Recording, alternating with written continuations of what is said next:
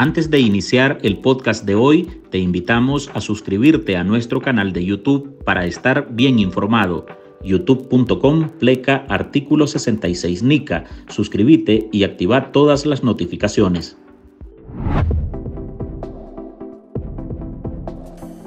La incesante persecución y ataques a la Iglesia Católica, así como a opositores por parte del régimen de Daniel Ortega y Rosario Murillo se construía para mejorar la vida. Y venía la maldad, la perversidad, los mismos demonios, con máscaras y disfraces tal vez distintos en cada momento, a destruir lo construido.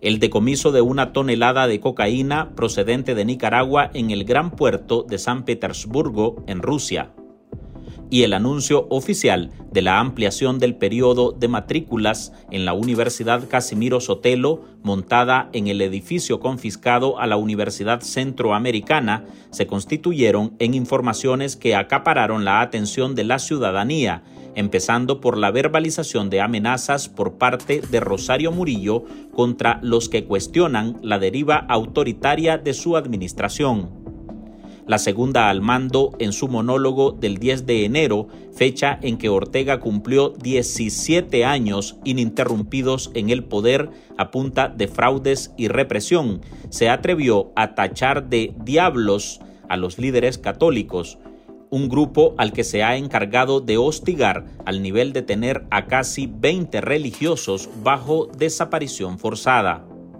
¿Cuánto terror sembraron? Odio y terror, maldad, mala voluntad, mal corazón, egoísmo, avaricia, codicia, servilismo. Ese mismo miércoles circuló la información que agentes de seguridad rusos incautaron un cargamento de cocaína que llegaba de Nicaragua. El contenedor fue retenido al arribar al gran puerto de San Petersburgo, en Rusia, según informó el Servicio Federal de Aduanas.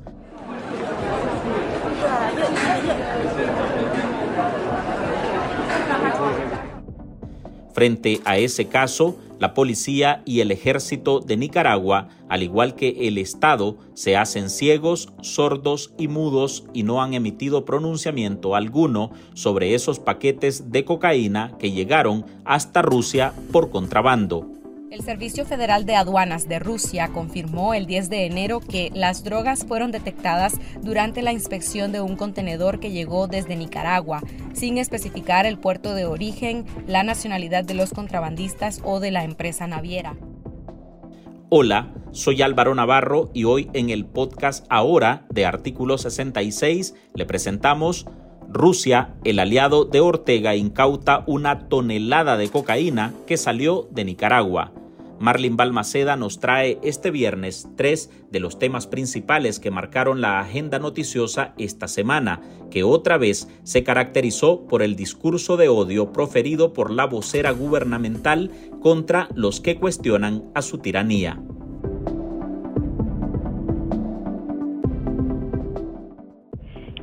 Gran poder de Dios que algunos niegan, porque sirven, no sirven a Dios sirven a los diablos y no a los diablitos que bailan en las calles como parte de nuestro folclore y nuestras tradiciones, a los verdaderos demonios, a los satanás, a los lucifer, a eso sirven. Los que no aman a su patria, su suelo, su tierra, su cultura, su tradición, ese fue parte del mensaje que Rosario Murillo envió el 10 de enero a través de sus medios oficialistas por radio, televisión y sitios digitales. La vocera gubernamental alabó la gestión del FSLN, que ese día sumaba 17 años en el poder lo que la primera dama aprovechó para resaltar supuestos logros y para culpar a opositores y religiosos por bloquearles un presunto avance aún mayor en caso que en 2018 el pueblo nicaragüense no se hubiese rebelado en demanda de democracia, fin de la represión y la salida de la presidencia del matrimonio dictatorial. Por eso digo, falsa santidad, falso amor falsas prédicas disque piadosas, agentes políticos. Eso es lo que son. Otra vez, Murillo comparó a los religiosos con el diablo. La iglesia se ha vuelto en blanco de ataques por parte de la dictadura, que continúa sus labores de espionaje y persecución contra sacerdotes, obispos y hasta contra la feligresía. De aquella por quien recibimos al autor de la vida, Jesucristo Señor nuestro pero esos ataques deben ser recibidos como una muestra de la debilidad de la tiranía, dice el periodista nicaragüense especialista en temas religiosos Israel González Espinosa. El comunicador, que por la persecución contra la prensa independiente en el país se vio obligado a exiliarse en España, afirma que la dictadura se muestra impotente al no doblegar a la Iglesia, la institución con más fuerza en Nicaragua pese al acoso y al encarcelamiento de sus líderes. En el caso de Rosario Murillo, yo creo que cuando menos es bastante absurdo, ¿no? El hecho de poner altares por parte de las instituciones del Estado en la Avenida Bolívar. Yo creo que nadie sensato en Nicaragua en este momento se cree que ellos son cristianos, ni siquiera socialistas o solidarios. Ellos no son nada, ellos son un régimen autoritario que desde siempre ha querido manipular la fe religiosa de la gente.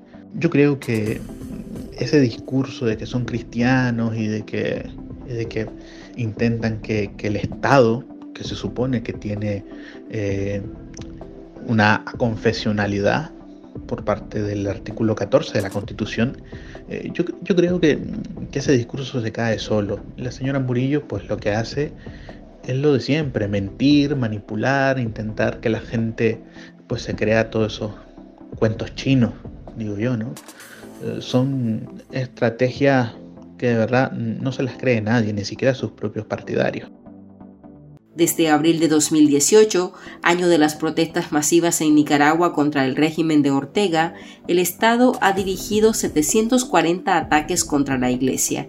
En las cárceles hay cerca de 20 líderes católicos, entre estos dos obispos, la mayoría detenidos entre las festividades de Navidad y fin de año.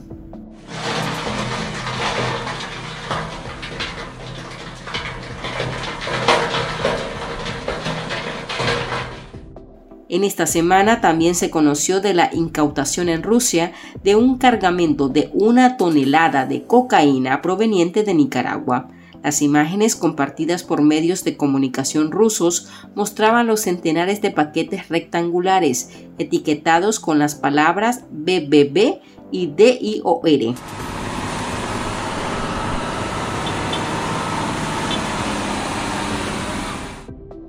La incautación del polvo blanco en Rusia desnuda la falacia de Ortega y su propaganda del supuesto muro de contención contra el narcotráfico, del que alardea el mismo Daniel Ortega, su ejército y su policía. No hay tal pero el abogado Héctor Mairena, activista opositor y directivo de la Unidad Nacional Azul y Blanco, va más allá. A Mairena le resulta inconcebible que las estructuras del propio gobierno desconocieran de ese cargamento, o por lo menos han mostrado que son cómplices de los criminales para meterle droga en el territorio hasta a su supuesto amigo político, el dictador ruso Vladimir Putin. El descubrimiento de ese cargamento, pues lo que evidencia es que en Nicaragua hay grupos vinculados al poder, esto es la dictadura de los Ortega Murillo, que se dedican a, traficar drogas. Y digo esto y sé que es un señalamiento grave porque eh, es imposible que las estructuras del gobierno controlado por la dictadura de los Ortega Murillo no hubiesen detectado semejante cargamento. Esto debe poner en alerta a la comunidad internacional esta exportación, que en verdad es tráfico de droga, señala a los Ortega Murillo, señala a la dictadura, porque eh, son los únicos que exportan hacia Rusia. Mairena cuestiona además el trabajo del ejército en las fronteras para evitar el trasiego de la droga. No hay un muro de contención, obviamente, y grave, sumamente grave, porque como hemos conocido en los últimos meses también, en Nicaragua, bajo la protección de la dictadura de los Ortega Murillo o promovida por ella misma, se está dando un tráfico de personas, facilitando el desembarque en Nicaragua de personas que están eh, dirigiéndose hacia Estados Unidos. Y esto obviamente también, como se ha dado a conocer, genera dinero a la dictadura. Según los servicios aduaneros, el precio del cargamento incautado supera los 120 millones de dólares. Al regresar, la Universidad Casimiro Sotelo está a días de por fin iniciar las clases. Opositores alertan que para llenar las aulas, el oficialismo desplazó a la juventud sandinista para que se viera movimiento en el recinto robado a la UCA. Ya volvemos. En artículo 66, un equipo de periodistas hemos asumido el desafío de seguir informando sobre Nicaragua pese a la persecución, las amenazas, el exilio y el bloqueo impuesto contra la prensa libre. Mantener esta trinchera en defensa de las libertades públicas de todos los nicaragüenses es un compromiso que hemos asumido porque Nicaragua nos necesita.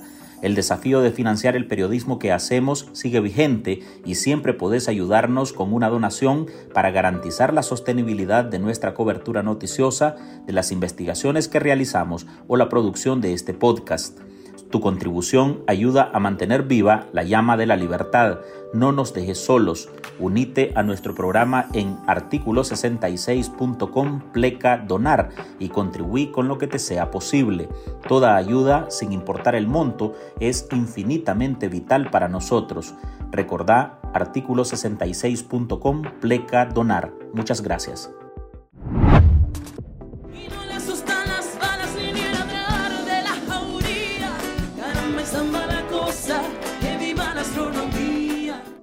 La Universidad Nacional Casimiro Sotelo Montenegro, inaugurada a mediados de agosto de 2023 en medio de cánticos revolucionarios y adornada con banderas del Frente Sandinista, ha llegado a una matrícula de 5.000 estudiantes. Así lo informó Rosario Murillo. Estamos asegurando la continuidad educativa de nuestro estudiantado la Casimiro, erigida en el campus confiscado a la Universidad Centroamericana, ha suspendido tres veces la puesta en funcionamiento del recinto. El líder universitario y vocero de la Plataforma de Unidad por la Democracia, Enrique Martínez, valora que entre ese alumnado estará un amplio número de miembros de la juventud sandinista, quienes dice fueron movidos para mostrar interés de inscribirse en ese centro de estudios, controlado por el oficialismo hablar sobre lo verídico de la cantidad es ver que en el mayor de los casos podemos estar ante un panorama donde la dictadura eh, tuviese que mover algunas filas de la juventud sandinista, entre otras personas que estén vinculadas a su estructura partidaria, para tratar de llenar el vacío que evidentemente han dejado muchos estudiantes que no confían en ese modelo eh, educacional donde predomina la influencia político-partidaria y la censura. A nivel de educación creo que va a haber una reducción drástica por lo antes mencionado y también porque eh, es difícil eh, igualar la calidad de la UCA sabiendo que dentro de las otras universidades como la UNAM Managua, la UNI, UPOLI, ahora también con otro nombre, eh, cuando son asumidos por la dictadura evidencian un retroceso en materia eh, de investigación científica, actualización técnica y curricular de todos los cursos. Murillo afirmó que contará con un plantel de docentes de 129, quienes podrían estar vinculados con el partido, reiteran opositores. Hasta aquí llegamos con esta edición de nuestro podcast ahora de este viernes. Recuerde que usted puede sumarse a este programa a través de nuestra línea de donaciones para que podamos seguir ejerciendo el periodismo libre y defendiendo las libertades públicas. Puede dejar su contribución en www.articulo66.com pleca donar. Soy Álvaro Navarro, gracias por escucharnos.